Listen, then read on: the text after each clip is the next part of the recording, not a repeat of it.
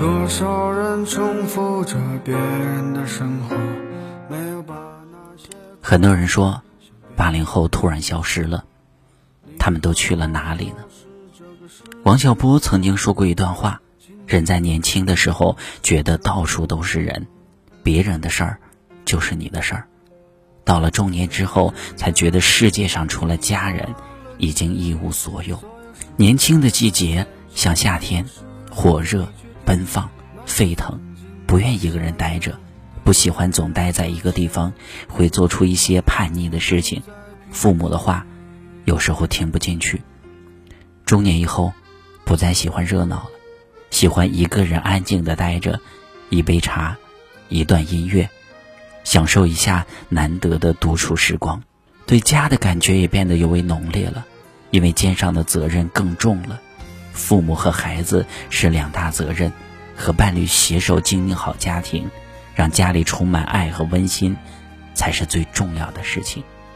他们不是消失了，而是人到中年，责任重了。想闲下来，都是难的。这位朋友说：“人到了中年，就要明白很多事情，不要和别人较真儿，因为不值得；不要和别人较真儿，因为伤不起；不要和往事较真儿，因为回不去。”这位朋友说：“以前觉得上有老下有小的阶段离自己很远，可是现在就正在经历。多希望时间能停下来。”父母不用那么快的老去，孩子也不必着急长大。可是时间真的是猝不及防的就过去了。现在只愿家人身体健康，一切安好。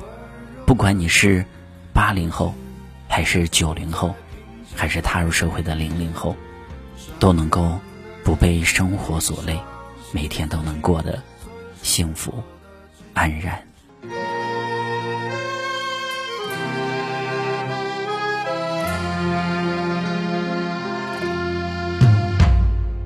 多少人重复着别人的生活，没有把那些过去个世界的过客，请你不要保持沉默。天真的人，请你忘了你自己。所有时代的变迁，不是由你决定。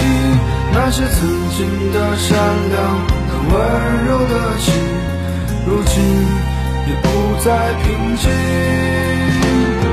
善良